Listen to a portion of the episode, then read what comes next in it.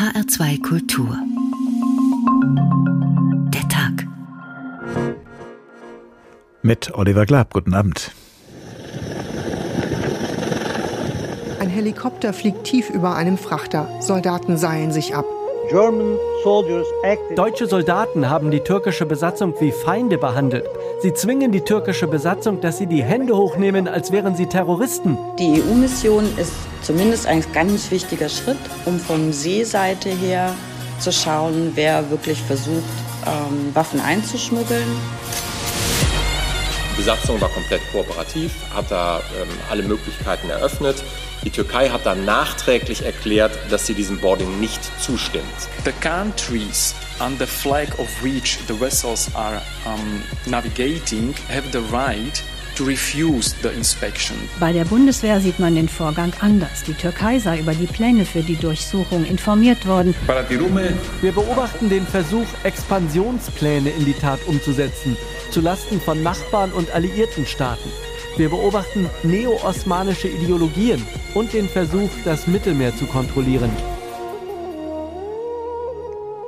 Mit welcher Fracht war es unterwegs, das türkische Schiff Rosalina A? Hatte es Waffen für den Bürgerkrieg in Libyen geladen? Der Verdacht bestand offenbar und so hat eine deutsche Fregatte das Schiff gestoppt im Rahmen der EU-Mission Irini. Dieser Name bedeutet Frieden und Ziel der Mission ist es, ein bestehendes Waffenembargo gegen die libyschen Bürgerkriegsparteien durchzusetzen. Zur Razzia auf der Rosaline A kam es aber nicht, denn die türkische Regierung legte ein Veto ein und so ist der Verdacht gegen sie nun weder bestätigt noch ausgeräumt. Bei einer ähnlichen Razzia war allerdings auch schon mal Kerosin für Kampfflugzeuge an Bord eines türkischen Schiffes gefunden worden. Also, mit welcher Fracht ist die Türkei unterwegs im östlichen Mittelmeer? Welchen Kurs steuert sie dort? Und welche Waffen hat sie? Geladen. Ihr Präsident Recep Tayyip Erdogan kreuzt jedenfalls seit einiger Zeit in vielen Gewässern und an vielen Küsten entlang, militärisch und außenpolitisch. In Libyen auf Seiten der Regierung von Ministerpräsident Sarraj und gegen General Haftar, im östlichen Mittelmeer gegen den Erzfeind Griechenland. Hier geht es um wertvolle Gasvorkommen, dort um einen Machtkampf mit anderen Regionalmächten wie Ägypten und den Vereinigten Arabischen Emiraten. In welche Lage manövriert Erdogan damit die beiden wichtigsten westlichen Bündnisse? Wie können und sollen sie reagieren? Die EU auf ihren schwierigen Nachbarn und die NATO auf ihren schwierigen Mitbewohner. Wird es ihnen gelingen, nicht nur türkische Schiffe, sondern auch politische Fantasie aufzubringen? Dürfen wir mal Ihr Schiff sehen? Razzia im Mittelmeer, so heißt heute Abend der Tag in HR2 Kultur. Es war übrigens kein Zufall, dass die Bundeswehrsoldaten auf der deutschen Fregatte Hamburg ausgerechnet das Schiff Rosalina A sehen wollten. Dieser Frachter steht nämlich schon länger in dem Verdacht, Waffen nach Libyen zu schmuggeln. Und so lag es für den Leiter der Irini-Mission sehr nahe, den entsprechenden Durchsuchungsbefehl zu geben. Dieser Missionsleiter hat seinen Sitz in Rom, kommt aber zufälligerweise, und daran erinnert jetzt auch unsere Korrespondentin Karin Senz, aus einem Mittelmeerland weiter östlich. Ausgerechnet ein Grieche ist wohl für die Durchsuchung eines türkischen Frachters am Sonntag vor Libyen verantwortlich. Er hat das Kommando in der Zentrale der EU-Mission Irini in Rom. Irini soll das Waffenembargo gegen Libyen überwachen. Der Istanbuler Marineexperte Cem Gürdenis erklärt. Es sieht so aus, dass der griechische Kommandeur, der das Sagen über die Irini-Operationen im Mittelmeer hat, entschieden hat, an Bord zu gehen. Und ich rede nicht davon, dass er über Funk Auskunft gefordert hat. Nein, Nein, er schickt bewaffnete Kräfte los. Und zwar von der deutschen Fregatte Hamburg. Das ist ziemlich unglücklich. By whom? By German frigate Hamburg. Okay, this is so unfortunate. Denn Athen und Ankara liegen schon länger im Clinch wegen einer anderen Geschichte, dem Erdgasstreit im östlichen Mittelmeer. Darum richtet sich der türkische Groll zwar auch gegen Deutschland und die EU, aber vor allem gegen Griechenland. Die deutschen Soldaten haben die Türken wie Feinde behandelt. Das ist ein Skandal, nicht zu entschuldigen. Aber es geht ja auch um die griechische Regierung, weil ein griechischer Kommandeur entschieden hat, so zu handeln. Und sowas macht er nicht ganz allein, ohne die Zustimmung seiner Regierung. Außerdem ist die Europäische Union verantwortlich dafür, dass die Soldaten sich wie Banditen, ja Piraten verhalten haben. Die türkische Zeitung Söstschü zeigt Bundeskanzlerin Angela Merkel sogar als Piratin. Immer wieder klingt Häme durch, weil die deutschen Soldaten nichts an Bord des Frachters finden, außer Kekse, Hilfsgüter und Farbe, heißt es in den türkischen Medien. Die Soldaten müssen die Durchsuchung aber auch abbrechen, heißt es vom Einsatzführungskommando der Bundeswehr, nachdem die Türkei dagegen Protest einlegt. Der türkische Präsident Recep Tayyip Erdogan ist bekannt dafür, solche Ereignisse als Steilvorlage für verbale Angriffe zu nutzen. Diesmal kommt er fast weichgespült daher, selbst bei seiner Kritik an Athen. Trotz der Provokationen Griechenlands und der griechischen Administration in Südzypern haben wir in der Frage um das östliche Mittelmeer immer ruhig Blut bewahrt und Geduld gezeigt. Aber leider hat es trotzdem jetzt einen Angriff auf ein ziviles türkisches Schiff gegeben, das humanitäre Hilfsmittel nach Libyen transportiert hat. Sowas geht nicht nach dem internationalen Seerecht. Der Kapitän ist ein Grieche. Damit dürfte er nicht den Schiffskapitän meinen, sondern den Einsatzleiter der Irini-Zentrale in Rom. Deutschland steht nicht im Zentrum der Kritik aus Ankara. Die türkische Regierung ist sich sicher, man hätte den Frachter nicht ohne Zustimmung durchsuchen dürfen. Tatsächlich muss sich das Einsatzführungskommando der Bundeswehr korrigieren. Man darf Schiffe entgegen seiner vorigen Aussage nicht gegen den Willen der Flaggenländer, in dem Fall die Türkei, durchsuchen. Warum die Empörung aus Ankara nur mit halber Kraft kommt, könnte an drohenden EU-Sanktionen liegen. Bis jetzt hat Erdogan die verhindern können und auch diesmal schlägt er wieder einen Haken und gibt sich plötzlich sehr EU-freundlich. Allein das Osmanische Reich kann auf eine 600-jährige Geschichte in Europa zurückschauen. Und auch heute sehen wir uns als einen untrennbaren Teil Europas. Wir sind eines der engagiertesten Mitglieder der westlichen Bündnisse gewesen, allem voran der NATO. Solange man uns nicht nötigt, uns Alternativen zu suchen, haben wir uns vom Handel bis hin zur Verteidigung immer für den Westen entschieden. Ob er auch diesmal mit seiner Strategie durchkommt, wird sich zeigen. Die Sanktionen sind Thema beim nächsten EU-Gipfel in zwei Wochen. Soweit unsere Korrespondentin Karin Senz über den zunächst erfolgreichen, am Ende aber doch erfolglosen Versuch von Bundeswehrsoldaten, auf einem türkischen Frachter eine Razzia durchzuführen im Rahmen der EU-Mission Irini. Über die seerechtlichen Aspekte dieses Vorfalls spreche ich jetzt mit Professor Nele Matz-Lück, Inhaberin des Lehrstuhls für öffentliches Recht mit dem Schwerpunkt Völkerrecht, insbesondere Seerecht an der Universität Kiel. Guten Abend. Einen schönen guten Abend. Ausgangspunkt dieser Razzia ist ein Embargo der Vereinten Nationen, das Waffenlieferungen nach Libyen verbietet und eine Mission der Europäischen Union ist dafür da, die Einhaltung dieses Embargos zu kontrollieren. Das heißt, die EU agiert hier mit UN-Mandat. Das ist genau richtig. Die ähm, EU setzt hier eine Resolution durch des Sicherheitsrates, eine Reihe von Resolutionen, vor allem aber Resolution 2292 aus dem Jahr 2016, die gerade verlängert worden ist um ein weiteres Jahr. Und darin heißt es, dass die Staaten, die Mitgliedstaaten der Vereinten Nationen allein oder durch regionale Organisationen äh, dieses Embargo durchsetzen sollen. Spielt in diesem Zusammenhang irgendeine Rolle, dass die Türkei zwar Mitglied der UNO, aber nicht Mitglied der EU ist? Das spielt hier letztlich keine Rolle. Es könnten hier auch einzelne Staaten sein, die dieses Embargo mit EU, äh, mit äh, UN-Mandat durchsetzen. Dass die, die Türkei ist genauso wie alle anderen Mitgliedstaaten der Vereinten Nationen daran gebunden, das Embargo einzuhalten und durchzusetzen. Wenn nun ein Schiff in Verdacht des Waffenschmuggels gerät, wie in diesem Falle, und die Missionsleitung eine Kontrolle für angebracht hält, dann muss, wie wir eben schon gehört haben, der Staat, unter dessen Flagge das Schiff fährt, um Erlaubnis gefragt werden. Wenn ich das jetzt mal vergleiche mit einer polizeilichen Durchsuchung meiner Wohnung, dann darf ich die ja, wenn sie richterlich angeordnet wurde, nicht verweigern. Da steht das internationale Recht offenbar auf schwächeren Füßen als das nationale. Oder übersehe ich da entscheidende Unterschiede?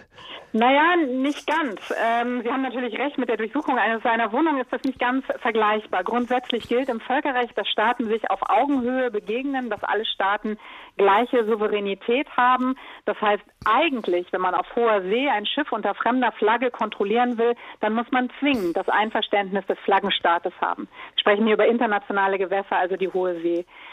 In diesem Fall bedarf es des Zugeständnisses, äh, der Zustimmung nicht, denn wir haben diese Sicherheitsratsresolution, in der es eben heißt, dass man durchsuchen darf. Nun hat es die, heißt darin ja. aber auch, dass man nach Treu und Glauben Anstrengungen unternehmen muss, das, die Zustimmung einzuholen. Und das ist der entscheidende Punkt. Ähm, Staaten müssen sich bemühen, hier die EU-Mission muss sich bemühen, das Einverständnis einzuholen. Und man hat sich ja hier wohl auch bemüht, man hat die Türkei benachrichtigt, man hat eine ganze Zeit lang gewartet. Im Ergebnis dürfte man nach der Sicherheitsresolution ein Schiff aber auch ohne Einverständnis kontrollieren, denn ansonsten bräuchten wir diese Resolution gar nicht. Mit dem Einverständnis des Staates darf ich immer kontrollieren. Gegen das Einverständnis nur, wenn ich es versucht habe ähm, und äh, Anhaltspunkte für äh, einen Verstoß gegen das Embargo vorliegen. In diesem Fall war es ja so, dass die türkische Regierung zunächst tatsächlich kein Veto eingelegt hatte, dann aber doch, als der Einsatz schon begonnen hatte und daraufhin ist der Einsatz dann abgebrochen worden. Aber wenn ich Sie richtig verstehe, hätten die Bundeswehrsoldaten an Bord bleiben dürfen, müssen?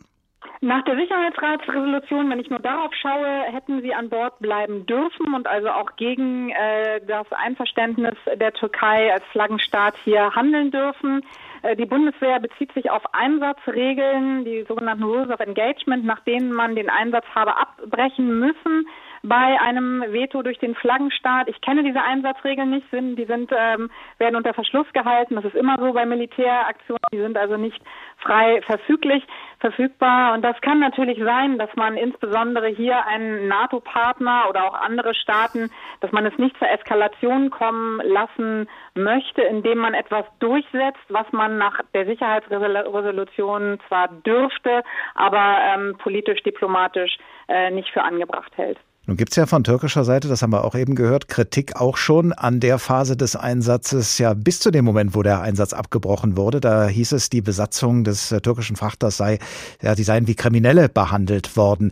Wenn ein solcher Einsatz stattfindet, was ist dann denen erlaubt, die das Schiff kontrollieren und wozu ist andererseits die Besatzung des zu kontrollierenden Schiffs verpflichtet? Ähm, die Besatzung des kontrollierten Schiffes und auch der Flaggenstaat im Übrigen hier, also die Türkei, sind zur Kooperation verpflichtet. Äh, dass hier bewaffnete Soldaten das Schiff aufgebracht haben, äh, erklärt sich damit, dass es ein militärischer Einsatz ist. Und genau das wird von der Sicherheitsratsresolution eben auch erlaubt, dass mit militärischen Mitteln durch staatliche Schiffe äh, andere Schiffe hier ähm, aufgebracht werden. Das heißt, das ist erstmal normal. Der Einsatz dann vor Ort auf dem Schiff muss natürlich menschenrechtlichen Gesichtspunkten standhalten, muss insbesondere verhältnismäßig sein. Äh, aber dass man ich sage jetzt mal, robust handelt, weil es eben auch zu einer Bedrohung der Einsatzkräfte kommen kann, ist zunächst mal normal. Da müsste man dann im Einzelfall darauf gucken, ob vielleicht wirklich bei so einem Einsatz unangemessene äh, Gewalt eingesetzt werden äh, müsste. Das ist unverhältnismäßig, das darf man nicht. Im Verlauf der Sendung werden wir, wie angekündigt, auch noch auf einen weiteren maritimen Konflikt zu sprechen kommen, an dem die Türkei beteiligt ist. Da geht es um einen Streit zwischen der Türkei und Griechenland um Gasvorkommen im östlichen Mittelmeer. Sehr Völkerrechtlich ist bei diesem Streit die Frage entscheidend, wo die Grenze verläuft zwischen dem Festlandsockel der Türkei und einer sogenannten ausschließlichen Wirtschaftszone Griechenlands. Warum ist diese Frage so knifflig? Diese Frage ist so knifflig, weil hier die Rechtsauffassungen der beteiligten Staaten sehr weit auseinandergehen und auch die daraus abgeleiteten Ansprüche. Die Türkei nimmt für sich in Anspruch, dass die griechischen Inseln gar keinen Festlandsockel und gar keine ausschließliche Wirtschaftszone äh, beanspruchen können. Griechenland hingegen nimmt ähm, äh, die maximale Ausdehnung von Wirtschaftszone und Festlandsockel äh, von den Inseln her in Anspruch. Das heißt, diese beiden Zonen, die jeweils von den Küsten aus beansprucht werden, überlappen sich und wo die Grenze tatsächlich verläuft, äh, kann keiner sagen. Irgendwo sicherlich zwischen den beiderseitigen Maximalanforderungen, Ansprüchen. Professor Nele Matzlück, Inhaberin des Lehrstuhls für öffentliches Recht mit dem Schwerpunkt Völkerrecht, insbesondere Seerecht an der Universität Kiel. Vielen Dank. Dürfen wir mal Ihr Schiff sehen? Razzia im Mittelmeer. Sie hören den Tag in HR2 Kultur. Und jetzt versetzen wir uns mal gut 200 Jahre zurück in die Zeit, als der französische Korsar und Kaperer Robert Surcouf auf den Meeren unterwegs war. Napoleon hatte damals gegen Waren aus England die sogenannte Kontinentalsperre verhängt und er hatte zur Jagd auf englische Schiffe aufgerufen, die diese Blockade zu durchbrechen versuchten. Mit welchen Manövern sich der Korsar Surcouf an dieser Jagd beteiligte, das beschreibt der französische Schriftsteller Alexandre Alexandre Dumas in seinem Roman Der Graf von Saint-Hermine. Und einer von Surcoufs Matrosen nimmt uns nun mit auf das Korsarenschiff mit dem trügerischen Namen Confiance, Vertrauen, das gerade mit der Jagd auf ein englisches Schiff begonnen hat. Als wir gewendet haben, um vor Anker zu gehen, waren die zwei Schiffe keine zwei Seemeilen mehr voneinander entfernt. Ich war auf Posten im Ausguck und hatte ein Fernrohr. Ich meldete unserem Kapitän, dass das Schiff, das wir uns ausgesucht hatten, verdeckte Geschütze besaß, dass es teuflisch aufgetakelt war und dass seine Segel englischen Zuschnitt hatten. Nun galt es noch herauszufinden, wie gut es bewaffnet war und mit welchem Schiff wir es zu tun hatten. Während ich mit dem Kapitän spreche, wird die Position unserer Confiance prekär, weil der Wind, der anfangs ein mildes Lüftchen war, so frisch wird, dass wir auf einmal vier Knoten machen. Aber um uns zweifelsfrei zu vergewissern und um zu erfahren, mit welchem Gegner wir es zu tun haben, streichen wir alle kleinen Segel, lufen an und segeln hoch am Wind. Das andere Schiff macht uns das Manöver nach, so dass man meinen könnte, es wäre unser Schatten wäre es nicht größer gewesen als die Confiance. Da die beiden Schiffe einander der Entfernung wegen nicht taxieren können, segelt die Confiance eine Dreiviertelwende nach Backbord und abermals wiederholt das rätselhaft fremde Schiff unser Manöver, sodass wir einander erneut so schräg gegenüber liegen wie zuvor und wir das andere Schiff nicht recht in Augenschein nehmen können, den Balken und Fässer verdecken seine Geschütze. Ein Auszug aus dem Roman Der Graf von Saint-Hermine von Alexandre Dumas. Kehren wir zurück zu Waffen, die nicht von Balken und Fässern verdeckt werden, sondern womöglich im Laderaum eines türkischen Schiffes verborgen sind, eines Schiffes mit Kurs auf Libyen. Gerade auch die Türkei steht im Verdacht, Waffen in dieses Land zu liefern, obwohl das durch ein UN-Embargo verboten ist. Denn Ziel der Vereinten Nationen ist es, Frieden zu schaffen in Libyen, was auch dringend Not täte nach einem Bürgerkrieg, der seit fast zehn Jahren tobt und der gerade auch mit Waffen aus dem Ausland geführt wurde, Waffen, die so ziemlich überall ihre Spuren hinterlassen haben.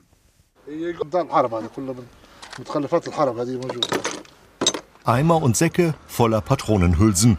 Mohammed Bouzid hat die Geschossreste auf seinem Grund und Boden eingesammelt. Bouzid, den eine Nachrichtenagentur interviewt hat, ist Bauer in der Nähe der Stadt Benghazi im Osten von Libyen. Seine Obstbäume sind vertrocknet. Früher war es hier grün. Wir wollten immer hier draußen sitzen. Mein Vater, meine Mutter und ich haben tagsüber hier gesessen, Tee getrunken und unsere Pflanzen angeschaut, Früchte wie Zitronen. Aber dann begann der Krieg und wir sind geflohen. Wir konnten nicht bleiben. Wir mussten bei Freunden unterkommen. Als wir schließlich zurückkehrten, war nichts mehr da. Nach dem Sturz des Langzeitherrschers Muammar al-Gaddafi 2011 versank Libyen in Chaos und Gewalt. Schon damals kamen auf jeden Libyer im Schnitt zwei bis drei Waffen. Bald rangen mehrere hundert Milizen und bewaffnete Banden um Macht und darum vom Ölreichtum des Landes etwas abzubekommen. Heute sind die beiden Hauptgegner die von den Vereinten Nationen unterstützte Einheitsregierung von Ministerpräsident Fayez Sarraj und der Warlord Khalifa Haftar. Haftars Versuch, die Hauptstadt Tripolis zu erobern, schlug im Juni fehl. Seit Oktober gilt eine Waffenruhe. Im Weltsicherheitsrat stellte die UN-Sondergesandte Stephanie Williams die Situation kürzlich so dar. Lassen Sie mich bekräftigen, dass die Lage nicht stabil ist. Es gibt keinen Grund, die Hände in den Schoß zu legen, während die gemeinsame Militärkommission daran arbeitet, die Waffenstillstandsvereinbarung umzusetzen. Noch haben beide Seiten nicht damit begonnen, ihre Kräfte zurückzuziehen. Immerhin, es wird nicht mehr geschossen, sondern geredet seit einigen Wochen in mehreren Verhandlungsrunden in Tunesien, Marokko, in der Schweiz und in Ägypten. Eine erste Einigung im Dezember kommenden Jahres soll es Wahlen geben für die Präsidentschaft und das Parlament. Möglich wurde diese Entwicklung erst im Frühsommer, als die Kräfte der Einheitsregierung den Vormarsch von Warlord Haftar auf die Hauptstadt stoppen konnten, dank militärischer Unterstützung durch die Türkei. Dass Haftar mit Waffengewalt nicht mehr weiterkam, zwang ihn und seine Verbündeten an den Verhandlungstisch. Viele Experten sind sich sicher, wären die Türkei und der befreundete Golfstaat Katar der Einheitsregierung nicht beigesprungen, mit Waffen, Munition und Söldnern, dann gäbe es diese heute womöglich nicht mehr. Warlord Haftar wurde und wird hingegen, mehr oder minder offen, von den Vereinigten Arabischen Emiraten, Ägypten, Russland und Frankreich unterstützt mit unterschiedlichen Motiven. Offiziell gilt das UN-Waffenembargo weiterhin für alle Kriegsparteien in Libyen. Die UN-Diplomatin Williams hofft, dass der Einfluss anderer Länder nun zurückgedrängt werden kann. Libyans deserve die Libyer verdienen, wenn nicht die Unterstützung, dann zumindest die Nicht-Einmischung der wichtigsten internationalen Akteure, während sie für die künftigen libyschen Generationen nach einem eigenstaatlichen politischen Weg nach vorne suchen. Soweit der Bericht unseres Korrespondenten Carsten Kühntop zur Lage in Libyen. Einer seiner Vorgänger als ARD-Korrespondent im Nordosten Afrikas und auf der arabischen Halbinsel ist der Kollege Reinhard Baumgarten und er ist anschließend auch viele Jahre lang ARD-Korrespondent für die Türkei gewesen. Er kann also gleichermaßen die Gemengelage in Libyen und die türkischen Interessen dort einschätzen. Guten Abend, Herr Baumgarten. Hallo, grüß Sie. Wir haben gehört, die militärische Unterstützung der Regierung in Tripolis durch die Türkei war mitentscheidend dafür, dass General Haftar an den Verhandlungstisch marschiert ist, statt ins Zentrum von Tripolis. Warum haben sich denn Präsident Erdogan und die türkische Regierung auf die Seite der Regierung in Tripolis gestellt. Ja, das hat mindestens drei, wenn nicht noch viel mehr Gründe. Zum einen Libyen hat das, was die Türkei nicht hat, nämlich Rohstoffe in Hülle und Fülle, Gas und Öl. Zum anderen, äh, die Türkei möchte außenpolitisch einfach eine größere Rolle spielen im östlichen Mittelmeer. Und zum dritten, diese Konflikte, die die Türkei in der Region anzettelt oder zumindest mitbefeuert, dienen auch dazu, von eigenen innertürkischen Schwierigkeiten abzulenken. Der Libyen-Konflikt kann man ihn als einen Stellvertreterkrieg bezeichnen. Es mischen ja viele auswärtige Mächte mit aus der Region und auch von weiter weg, Russland zum Beispiel. Ja, definitiv. Also das hat ja auch schon Carsten Kühntop in seinem Beitrag äh, gesagt, wer wen unterstützt. Und das ist für die Europäische Union auch eine schmerzhafte Erfahrung, die sie da machen müssen. Auf der einen Seite steht Italien, sie stehen zu diesem äh, äh General, ähm, sie stehen auf der Seite von dieser international anerkannten Regierung. Ähm, und auf der anderen Seite steht eben Frankreich, die unterstützen eben General Haftar. Aber das ist nur ein Punkt, der hier wichtig ist. Für die, für die Europäer ist das einfach eine schmerzhafte Erfahrung. Die Türkei ist da in diese Lücke gestoßen. Und ob die Türkei wirklich da als Konkurrent Russlands auftritt, wage ich zu bezweifeln. Ich sehe es eher so, dass die Türkei im Zusammenspiel mit Russland versucht, die Europäer aus Libyen rauszudrängen. Eine UN-Diplomatin hat gesagt, wir haben das eben im Bericht von Carsten Kühntop gehört, die Libyer verdienen auf ihrem eigenstaatlichen politischen Weg nach vorn die Unterstützung und zumindest die Nicht-Einmischung der wichtigsten internationalen Akteure, jetzt da diese Waffenruhe vereinbart worden ist. Was meinen Sie, Herr Baumgarten, wird die Türkei sich entsprechend verhalten? Nein, wird sie nicht. Die Türkei hat jede Menge Waffen dahin geschafft und dieser Vorfall, über den Sie ja schon in dieser Sendung sprechen und gesprochen haben, äh, zeigt, dass die Türkei keineswegs gewillt ist, dieses äh, Waffenembargo umzusetzen. Es handelt sich hier tatsächlich um eine UN-Resolution, die umgesetzt werden müsste. Die Türkei hat, und das hat Carsten Kühntop ja auch schon angesprochen, sogar äh, Söldner hingeschafft aus Syrien. Die Türkei ist mit Söldnern auch im Kaukasus unterwegs. Das ist das, was die Osmanen im Grunde genommen auch schon gemacht haben, sich Söldnerheere zu schaffen. Und da komme ich zu einem wichtigen Punkt. Äh, Erdogan verhält sich im Grunde so ähnlich, wie sich die Osmanen in ihrer Spätphase verhalten haben. Wenn wir uns mal angucken, die Türkei hat in den vergangenen zehn Jahren ihre Militärausgaben um 86 Prozent gesteigert. Das sind türkische Zahlen, die ich hier nenne, die bestätigt werden von CIPRI. Im Grunde genommen erleben wir etwas wie im spät, späten Osmanischen Reich. Wir haben einen riesigen Dinosaurier mit ganz viel Panzer und relativ wenig Gehirn, relativ wenig Strategie. Kann man denn gleichwohl das, was die Türkei im libyschen Bürgerkrieg macht, in eine Gesamtstrategie der türkischen Außenpolitik einfügen? Passt das äh, in einen größeren Kontext hinein? Ja, es ist definitiv der Versuch Ankaras und hier vor allem Recep Tayyip Erdogans einfach im östlichen Mittelmeer mehr Gewicht zu bekommen. Die Türkei unter Führung von Erdogan hat sich ja mit allen Staaten im Grunde genommen verscherzt. Sie haben mit der Seerechtlerin gesprochen, da ging es um den Konflikt mit Griechenland. Sie haben äh, sich mit Israel ähm, zerstritten. Sie liegen mit Ägypten über Kreuz. Die Türkei hat sich unter Erdogan in Libyen, in, in Syrien, in den Bürgerkrieg sehr stark eingemischt. Wir tun immer so, als sei die Türkei nur einfach ein Opfer, wo ganz viele Flüchtlinge hingeströmt sind. Aber wenn man sich die Politik seit 2011 anguckt, die Erdogan betrieben hat, im Verbund mit den Muslimbrüdern, auch in Syrien, da muss man auch darüber diskutieren, inwieweit die Türkei dazu beigetragen hat, dass dieser syrische Konflikt überhaupt so weit eskalieren konnte. Wenn die Türkei so aktiv ist außenpolitisch, dann ähm, braucht, muss das ja auf zwei Säulen letztlich ruhen. Zum einen auf der Stärke der Armee. Sie haben ja eben schon gesagt, die Türkei rüstet stark auf und steckt da viel Geld rein. Und zum anderen ist wichtig der Rückhalt in der Bevölkerung. Wie steht es denn um diesen Rückhalt und wie steht es auch um die Loyalität der türkischen Armee? Ja, das Bedauerliche ist, äh, dass die türkische Bevölkerung da natürlich einem Bombardement von Erdogan freundlicher Propaganda ausgesetzt ist. Die türkischen Medien, wir wissen, wie es um die äh, Pressefreiheit und Meinungsfreiheit in der Türkei bestellt ist. Die türkischen Medien sind mehrheitlich auf der Seite Erdogans, weil sie von ihm profitieren. Türkische Medien gehören in der Regel zu großen Industriekonglomeraten. Die haben dann eben diese Medienableger.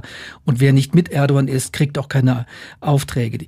Die Türkei gibt über drei Prozent für Rüstung und für Militär im Jahr aus. Und die Türkei steckt in einer schweren Wirtschaftskrise. Natürlich ist das die zweitgrößte Armee der NATO die auch effektiv ist, wie wir im Kaukasus gesehen haben. Das waren israelische Waffen, das waren türkische Waffen, die Armenien letztlich in die Knie gezwungen haben.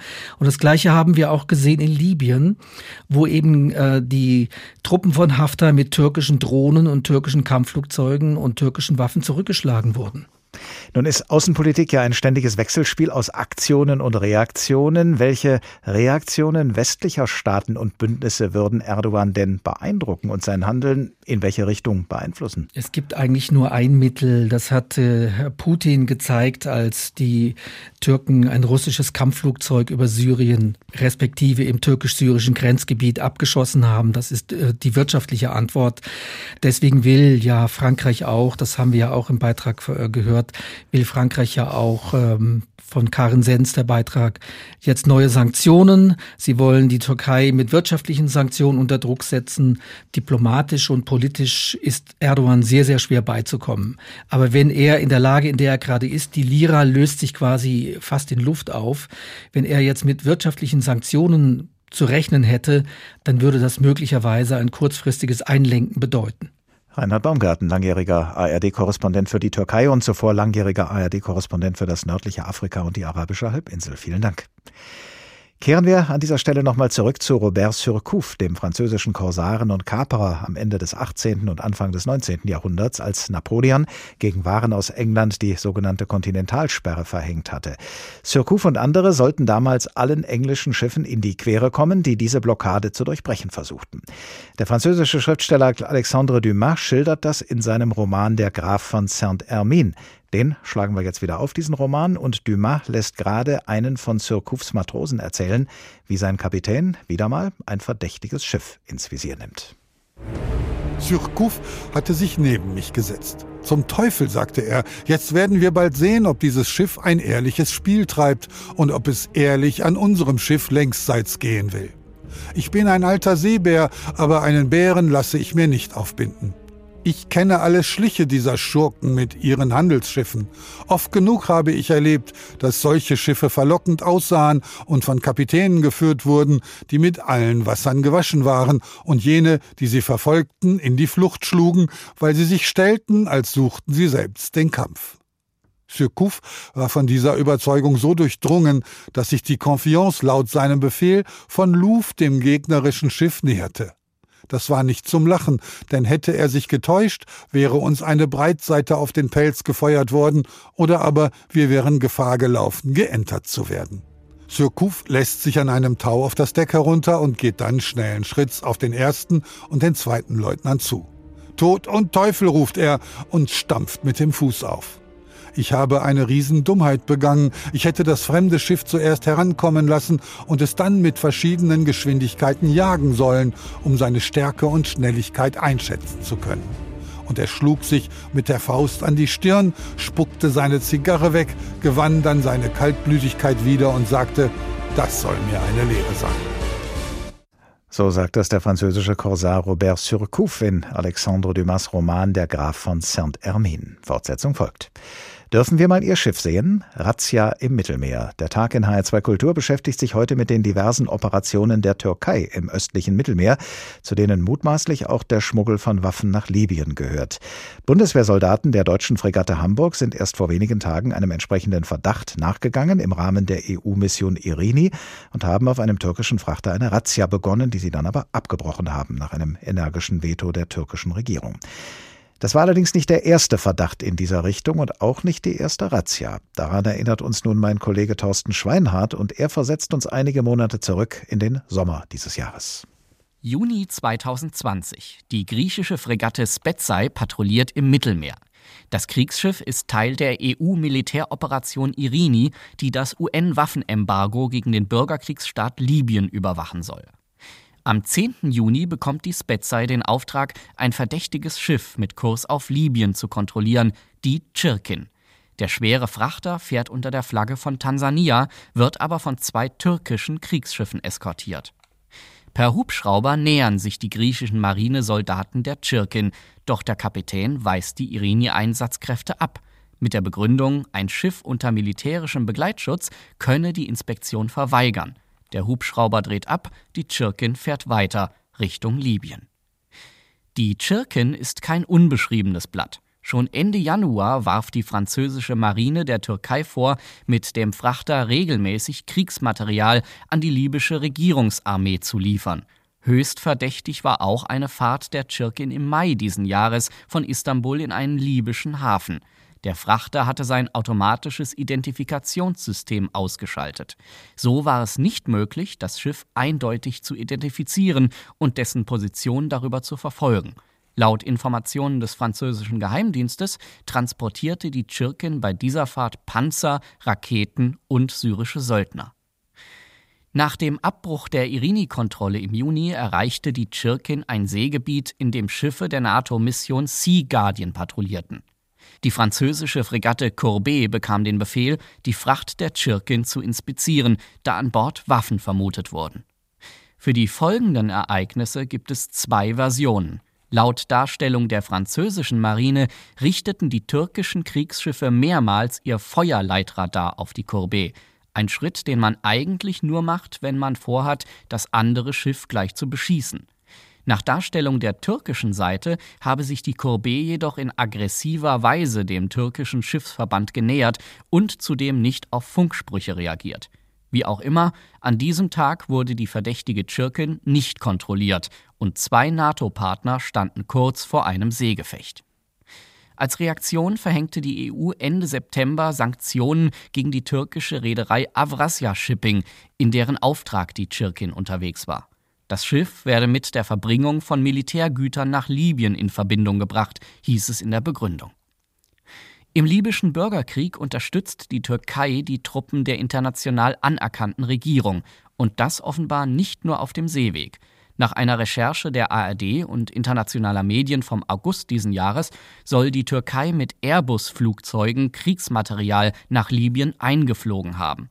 Laut den Berichten gab es mindestens elf solcher Transportflüge, die einen klaren Bruch des UN-Waffenembargos darstellten. Die Gegenpartei unter Führung des Rebellengenerals Khalifa Haftar wird hingegen von Russland, Ägypten und den Vereinigten Arabischen Emiraten gestützt. Am frühen Morgen des 10. September stoppte die deutsche Fregatte Hamburg im Rahmen der Irini-Mission den Tanker Royal Diamond 7 vor der libyschen Küste ein Frachtschiff aus den Vereinigten Arabischen Emiraten. Per Hubschrauber seilten sich die deutschen Marinesoldaten auf das Deck des Tankers ab. Bei der Durchsuchung fanden sie zwar keine Waffen, wohl aber Kerosin. Auch diese Fracht verstößt gegen das Embargo, denn der Flugzeugtreibstoff kann auch für militärische Zwecke eingesetzt werden. Soweit mein Kollege Thorsten Schweinhardt über Erfolge und Rückschläge der EU-Mission Irini. Alexander Göbel, unser ARD-Korrespondent in der EU-Hauptstadt Brüssel. Guten Abend. Schönen guten Abend. Der Name Irini bedeutet Frieden. Die Mission hat aber eine militärische Komponente. Sie soll Waffenlieferungen in ein Bürgerkriegsgebiet, nämlich nach Libyen, verhindern. Warum hat eigentlich ausgerechnet die EU eine solche Mission ins Leben gerufen und übernommen? Na, die EU wollte auf jeden Fall klar machen, dass sie Verantwortung übernimmt im südlichen Mittelmeer Und diese absolute Eskalation der Lage in Libyen zwischen dem, dieser im Westen akzeptierten Regierung und der, den Haftar-Rebellen, diese Eskalation fiel genau in die Zeit, als die EU dabei war, die Vorgängermission äh, von Irini, nämlich Sophia, zu überdenken. Das war damals die Militärmission, die eben Schlepper, Schleuser, Waffenlieferungen im südlichen Mittelmeer bekämpft hat, ab 2015. Irini ist jetzt der Nachfolger. Man wusste im letzten Jahr, eigentlich 2018, 2019, dass man irgendwie dazu beitragen muss, diesen, dieses wirklich komplett ja, dysfunktionale Waffenembargo irgendwie wieder zu kontrollieren. Andererseits war klar, Sophia äh, ist dafür nach Einschätzung von einigen Mitgliedstaaten nicht mehr geeignet. Warum? Der Sophia-Einsatz hat eben ab 2015 ja, Zehntausende Flüchtlinge aus Seenot gerettet, nach Europa gebracht. Genau das wollten einige Mitgliedstaaten nicht mehr. Und das gehört dann jetzt nicht mehr zur Mission dazu. Die Schiffe sollen abseits der Flüchtlingsrouten verkehren. Das heißt, Waffenschmuggler brauchen jetzt nur die Flüchtlingsrouten zu nehmen und schon bleiben sie unbehelligt, oder? Ja, ganz so leicht wird es ihnen wahrscheinlich nicht gemacht. Äh, das liegt aber weniger an Irini, muss ich sagen, soweit ich das überblicke, sondern auch an der NATO-Mission Sea Guardian, die es ja auch noch gibt mit dem Ziel Terrorbekämpfung und Waffenschmuggel. Ähm, wenn man sich die Entstehungsgeschichte von Irini anschaut, ich habe das eigentlich seit Beginn verfolgt und hatte zu jedem Zeitpunkt den Eindruck, ähm, hier geht es bei den Entscheidungsprozessen mehr um dieses buchstäbliche Umschiffen von Migration, mehr als um die Frage, was tun wir da und wie kontrollieren wir. Ähm, wenn man sich den Februar anschaut, in diesem Jahr kurz vor Corona, da haben die Außenminister der EU diese ehemalige Sophia-Mission eigentlich versenkt, buchstäblich. Äh, seit April 2019 gab es äh, schon gar keine Schiffe mehr bei dieser Mission, eben weil dieser Einsatz auch Migranten aus Seenot gerettet hat. Und bei Irini hat dann genau dieses Argument auch wieder eine entscheidende Rolle gespielt. Österreich, Italien, Ungarn haben tatsächlich argumentiert, wir wollen gar keinen Seeeinsatz bei Irini. Dadurch würden wir möglicherweise wieder Anreize für Flüchtlinge schaffen. Äh, wir wissen heute, es gibt natürlich jetzt Marineeinsätze. Man hat sich aber den Kritikern gebeugt, denn die haben nur zugestimmt, wenn diese Einsätze abseits der zentralen Fluchtrouten stattfinden, damit man eben nicht in die Verlegenheit kommt, retten zu müssen. Ja, und das ist eben das, äh, da konnte Josep Borrell, der außenpolitische Vertreter der EU, äh, beschwichtigen, so viel er wollte. Er hat auch gesagt, dass mit den Pull-Faktoren, mit den Anreizen sei ein völlig unhaltbares Argument. Trotzdem sind wir jetzt bei der Mission da, wo wir eben sind. Die Kommandozentrale der Irene-Mission, wir haben es schon erwähnt, hat ihren Sitz in Rom. Das ist nachvollziehbar wegen der Nähe Italiens, der geografischen Nähe zu Libyen. Und geleitet wird die Mission von einem Griechen.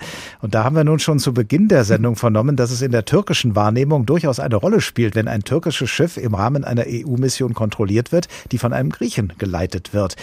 Die Erbfeindschaft zwischen der Türkei und Griechenland hat offenbar keine Rolle gespielt bei der Besetzung dieses Chefpostens, oder? Nein, das hat keine Rolle gespielt. Da wurden geeignete Kandidaten geprüft. Ähm, einer wurde ausgewählt und die Wahl fiel auf den Griechen. Äh, die EU, also namentlich eben der schon erwähnte Außenbeauftragte Josep Borrell, der hat sich da auch Einmischung verbeten von der Türkei. Das wäre auch wirklich ein Zeichen der Schwäche gewesen, wenn man sich da in Brüssel in seiner Personalpolitik jetzt von Ankara irgendwie reinreden lassen würde. Aber äh, klar ist, äh, die Kritik kommt und die arbeitet sich jetzt ab an der Personalie. Das wird von türkischer türkischer Seite aus immer festgemacht, da muss die EU eben ja natürlich jetzt durch, das muss sie aushalten.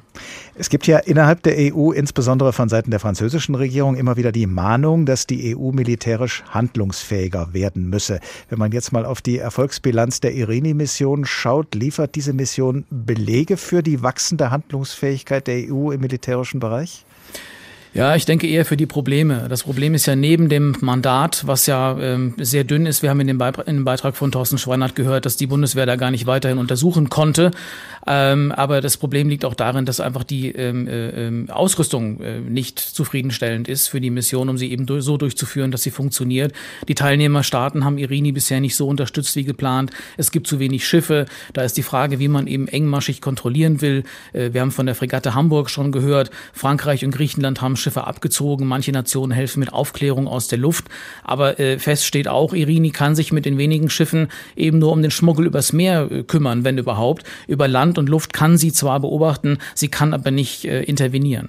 Wir betrachten ja in dieser Sendung das Agieren der Türkei als Regionalmacht im östlichen Mittelmeer und in den angrenzenden Regionen. Und wir tun das auch deshalb, weil die Türkei damit ja nicht zuletzt die EU als ihren Nachbarn herausfordert, sage ich mal. Wie reagiert denn die EU darauf in ihrer, wie es ja immer heißt, Nachbarschaftspolitik?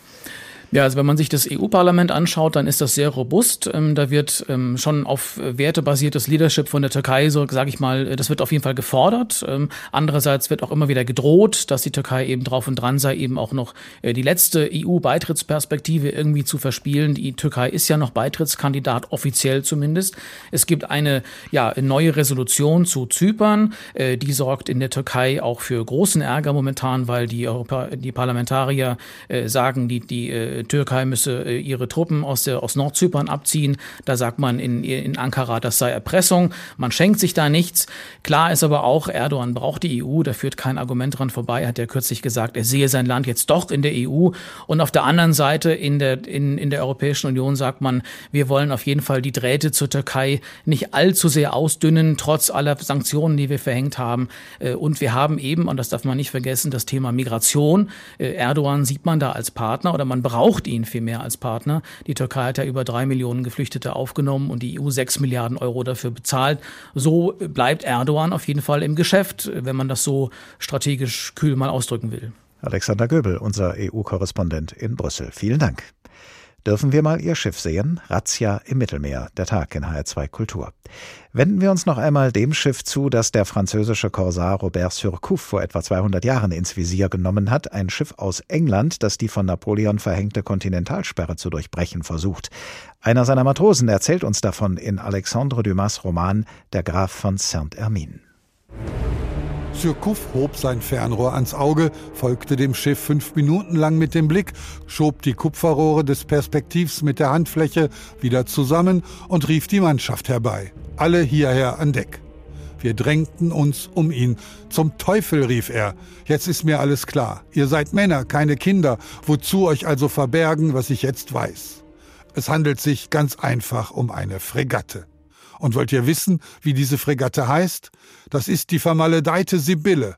Es wird ein hartes Stück Arbeit sein, sie uns vom Hals zu schaffen, aber noch ist nicht aller Tage Abend. Wenn es mir gelingt, mit unserer Confiance so dicht wie möglich am Wind zu bleiben, möchte ich sehen, wie sie uns einholen wollen. Ach, fuhr er fort, ballte die Fäuste und knirschte mit den Zähnen, wenn mir nicht die Hälfte meiner Männer fehlte, die ich mit den Prisen zur Ile de France schicken musste, zum Teufel, auch wenn es nichts einbrächte, würde ich mir den Spaß erlauben, den Engländern ein bisschen die Hölle heiß zu machen, so dass wir etwas zu lachen hätten. Aber mit den paar Mann Besatzung, die mir geblieben sind, kann ich mir diese Unterhaltung nicht erlauben, denn es hieße, die Confiance ohne Not aufs Spiel zu setzen lieber den Engländer täuschen. Aber welche List soll ich ersinnen, welche Falle kann ich ihm stellen? Surcouf ging nach Achtern, setzte sich und senkte den Kopf in die Hände, um nachzudenken. Fünf Minuten später hatte er gefunden, was er suchte, und es war höchste Zeit, denn wir befanden uns nur mehr in halber Gefechtsdistanz zu dem anderen Schiff. Der Graf von Saint-Hermine. Aus diesem Roman von Alexandre Dumas stammt die Geschichte, die wir jetzt in drei Teilen gehört haben. Und dort im Roman können Sie natürlich nachlesen, welcher Geistesblitz dem Korsaren Robert Surcouf gekommen ist und welche Taktik er angewendet hat gegen seine Feinde auf dem Meer.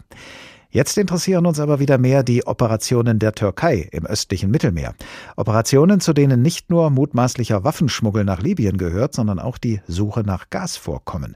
Um die streitet die Türkei schon seit Jahren mit dem Nachbarn Griechenland. Wir haben es schon gehört. Und dieser Streit ist im Sommer dieses Jahres mal wieder eskaliert. Karin Sens, unsere Korrespondentin für beide Länder, lässt uns jene beunruhigende Entwicklung noch einmal miterleben. Kriegsschiffe beider Seiten sind in umstrittenen Gewässern im östlichen Mittelmeer auf engem Raum unterwegs. Sie begleiten bzw. beobachten das türkische Forschungsschiff Oroçres. Außenminister Heiko Maas warnt bei einem Besuch in Athen. Die aktuelle Lage im östlichen Mittelmeer auf jeden Fall ist äh, mittlerweile ein Spiel mit dem Feuer und jeder noch so kleine Zündfunke kann zu einer Katastrophe führen und daran kann niemand ein Interesse haben. Es ist nicht der erste Besuch von Maas in der Angelegenheit in Athen und Ankara. Allerdings erreicht er nicht viel. Die Positionen sind zu festgefahren. Zugespitzt hat sich der Streit im Lauf des letzten Jahres. Im November 2019 unterschreibt die Türkei ein Abkommen mit Libyen. Sie will sich dadurch Seegebiete südlich der griechischen Insel Kreta sichern. Auch dabei geht es unter anderem um Bodenschätze unter dem Meer. Im Lauf des Streits kommt immer wieder ein Vorwurf, hier vom griechischen Außenminister Nikos Dendias. Wir beobachten den Versuch, Expansionspläne in die Tat umzusetzen, zulasten von Nachbarn und alliierten Staaten. Wir beobachten neo-osmanische Ideologien, einfach einen grenzenlosen Expansionskurs und den Versuch, das Mittelmeer zu kontrollieren. Ankara argumentiert dagegen, man wolle nur seine Rechte verteidigen. Der frühere General Ahmed Yavuz gibt zu, dass die Türkei das gerne mal als Argument für eine Offensive benutzt. Aber in der Libyen-Frage ist es tatsächlich etwas anderes und ich persönlich unterstütze das Vorhaben, denn es geht in dieser Angelegenheit um die Interessen des Landes, um Rechte, was Seezonen angeht und das ist für die Türkei lebenswichtig. Denn das Land hat einen großen Energiebedarf, muss aber fast alles durch Importe decken. Das macht abhängig und ist teuer. Zu Jahresbeginn unterschreiben Griechenland, Zypern und Israel ein Abkommen über den Bau einer Gaspipeline im östlichen Mittelmeer. Über sie wollen die drei Länder in einigen Jahren Gas von Israel nach Europa liefern. Die Türkei fühlt sich von dem Projekt ausgeschlossen. Parallel lässt sie das Bohrschiff Yavuz vor der Küste Zyperns in umstrittenem Gebiet nach Erdgas suchen. Mitte August schickt sie dann auch noch das Forschungsschiff Orochres los. Athen tobt. Regierungschef Kyriakos Mitsotakis. Ich bin offen, was Ankara angeht, allerdings unter einer Bedingung, dass die Provokationen aufhören. Da reichen sechs Worte. Die Provokationen enden, der Dialog beginnt. Auch der türkische Präsident Recep Tayyip Erdogan bietet immer wieder Gespräche an, droht aber gleichzeitig auch. Jeder muss begreifen, dass man die Geduld, die Entschlossenheit, die Möglichkeiten und den Mut der Türkei nicht testen sollte. Wenn wir sagen, wir machen etwas, dann machen wir das auch, auch wenn wir einen hohen Preis dafür zahlen müssen. Yaparız diyorsak yaparız ve bedelini de öderiz. Erst Mitte September holt Ankara die Orochres zurück in den Hafen von Antalya, kurz vor einem EU-Gipfel, bei dem es um Sanktionen gegen die Türkei gehen soll. Griechenland und Zypern können sich mit ihrer Forderung danach nicht durchsetzen. Schon kurz darauf legt das Forschungsschiff wieder ab. Sein Einsatz wird immer wieder verlängert. Letzter Stand, am Sonntag soll er enden. Knapp zwei Wochen später gibt's den nächsten EU-Gipfel. Auch da soll es wieder um Sanktionen gegen die Türkei gehen. Der Gasstreit zwischen der Türkei und Griechenland und die internationalen Versuche, den Druck aus diesem Streit zu nehmen. Karin Sens, unsere Korrespondentin für beide Länder, hat uns noch einmal davon berichtet. General AD Harald Kujat, ehemaliger Generalinspekteur der Bundeswehr und ehemaliger Vorsitzender des NATO-Militärausschusses. Guten Abend. Guten Abend, Herr Klapp. Sowohl Griechenland als auch die Türkei gehören zur NATO und unter deren Schirmherrschaft ist ein Schlichtungsmechanismus etabliert worden, um militärische Zwischenfälle zwischen den beiden Ländern zu verhindern. Wird das auf die Dauer zu einer Deeskalation, vielleicht sogar zu einer Lösung im Gasstreit beitragen können?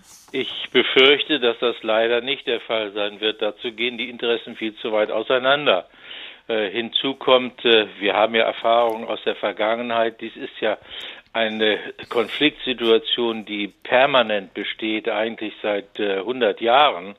Und die hat mit der Geschichte der beiden Staaten zu tun, aber auch mit der, der geografischen Lage zueinander. Also ich äh, hoffe das sehr, aber ich befürchte leider, das wird äh, dieser Konflikt äh, wird weitergehen.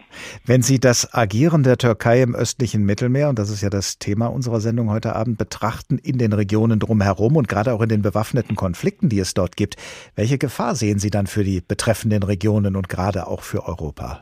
Ja, Sie haben ja gerade in Ihrem Beitrag deutlich gemacht, dass die Versuche der Europäischen Union, hier ein, schlichtend einzugreifen, den Streit beizulegen, dass sie von der Türkei immer wieder unterlaufen werden. Rechtzeitig vor einem Gipfel werden die Forschungsreisen der, dieser Schiffe äh, abgebrochen und danach geht es wieder von vorne los. Also es ist offensichtlich so, dass die Europäische Union nicht über genügend Druckmittel verfügt, um tatsächlich den Streit der ja tatsächlich, der auch weiter eskalieren kann. Das darf man nicht vergessen. Die Türkei und Griechenland haben in der Vergangenheit häufiger unmittelbar vor einer militärischen Auseinandersetzung gestanden.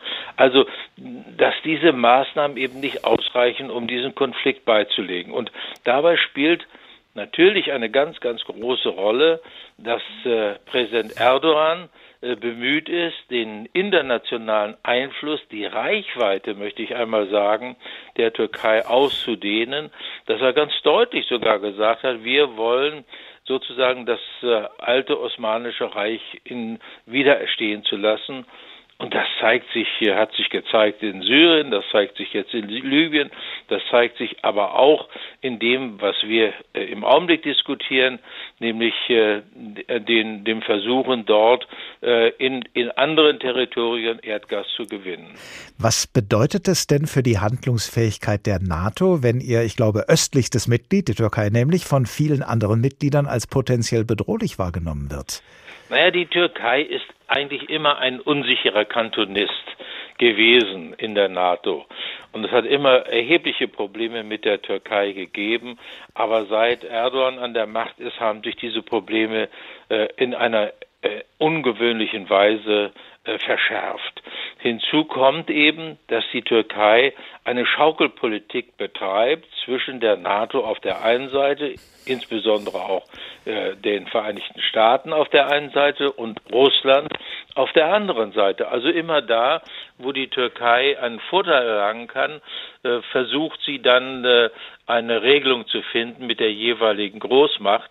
Und da ist es natürlich sehr schwierig für die NATO, hier tatsächlich vermittelnd einzugreifen. Aber wenn überhaupt eine Organisation die Möglichkeit hat, äh, zu einer Beilegung des Streites zwischen den beiden Staaten, zwischen den beiden Mitgliedstaaten, muss man sagen, beizutragen, dann ist es eben der NATO, insbesondere auch, weil hier die Vereinigten Staaten mit am Tisch sitzen. Auch unser Land, auch Deutschland ist Mitglied der NATO. Welche Impulse könnten von der Bundesregierung kommen? Was wäre da aus Ihrer Sicht sinnvoll? Naja, die NATO ist äh, in der Vergangenheit sehr stark von der deutschen Außen- und Sicherheitspolitik äh, beeinflusst worden. Deutschland hat eine große Rolle gespielt. Aber es ist natürlich so, äh, wie wir in der Vergangenheit immer gesagt äh, haben, der Einfluss Deutschlands in der NATO und die militärische Stärke der Bundeswehr, das sind zwei Seiten einer Medaille. Und wie wir alle wissen, ist diese eine Seite der Medaille, nämlich die Stärke der Bundeswehr, nicht mehr vorhanden. Da gibt es ein erhebliches äh, Defizit. Darüber hinaus sehen wir auch seit vielen Jahren schon, dass die Außen- und Sicherheitspolitik äh, Deutschlands äh, sehr an Einfluss verloren hat, weil wir auch keine Impulse von Deutschland äh, ausgehen. Was wir sehen und hören, das sind Appelle, das sind mahnende Worte, aber es fehlt tatsächlich an dem nötigen Einfluss, äh, den wir geltend machen müssten in der Allianz. Früher haben sich die europäischen Mitgliedstaaten der NATO hinter Deutschland versammelt und Deutschland hat im Grunde die Richtung vorgegeben. Das ist aber lange vorbei. Das ist seit äh, fast zwei Jahrzehnten vorbei. In einem Artikel sprechen Sie dieser Tage von der politischen, wirtschaftlichen und militärischen Selbstbehauptung, die gegenüber großen Mächten verwirklicht werden müsse von europäischer Seite. Ähm, was müsste denn da konkret passieren im Verhältnis zur Türkei insbesondere?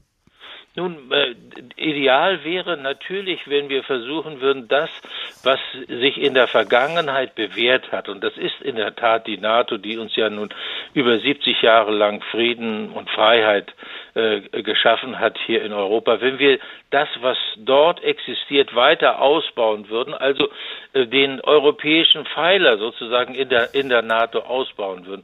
Und da müsste Deutschland in der Tat vorangehen, die, äh, und, und zwar gemeinsam mit Frankreich. Das wäre eine Möglichkeit, um auch unseren Einfluss, unseren sicherheitspolitischen Einfluss, unseren strategischen Einfluss in der Allianz auszubauen. Denn nur der, der auch tatsächlich äh, zum Handeln beitragen kann, der, der letztlich mitwirken kann, wenn etwas äh, zu geschehen hat, dessen Stimme wird auch gehört. Und dazu sind wir nicht in der Lage und dazu fehlt uns auch im Grunde, fehlen uns die sicherheitspolitischen Impulse. Wir sind im Grunde genommen lethargisch geworden, die deutsche Außen- und Sicherheitspolitik seit über 15 Jahren. Und das merken natürlich äh, nicht nur die Mitgliedstaaten in der NATO, also unsere Verbündeten, sondern das merken auch solche Staaten wie die Türkei, die versuchen, aus der gegenwärtigen Weltlage, nämlich der Rivalität der großen Mächte, also Russland, die Vereinigten Staaten und äh, China, Vorteile für sich selbst zu ziehen und ihren hegemonialen Einfluss zumindest in ihrer Region auszuweiten. General AD Harald Kujat, ehemaliger Generalinspekteur der Bundeswehr und ehemaliger Vorsitzender des NATO-Militärausschusses. Vielen Dank. Das war der Tag in HR2 Kultur. Dürfen wir mal Ihr Schiff sehen? Razzia im Mittelmeer, so haben wir ihn genannt. Und es ging dabei nicht nur um die Durchsuchung türkischer Schiffe, sondern vor allem um eine Durchsuchung der türkischen Außenpolitik, insbesondere im östlichen Mittelmeer. Nachhören können Sie diesen Tag wie immer in der ARD Audiothek und als Podcast auf hr2.de. Die Crew an Bord der Tagredaktion bestand in dieser Woche aus Rainer Dachselt, Angela Fitsch, Hadija Haruna Oelker, Birgit Spielmann und Dorothea Schuler. Ich heiße Oliver Glapp und ich wünsche Ihnen noch einen angenehmen Abend.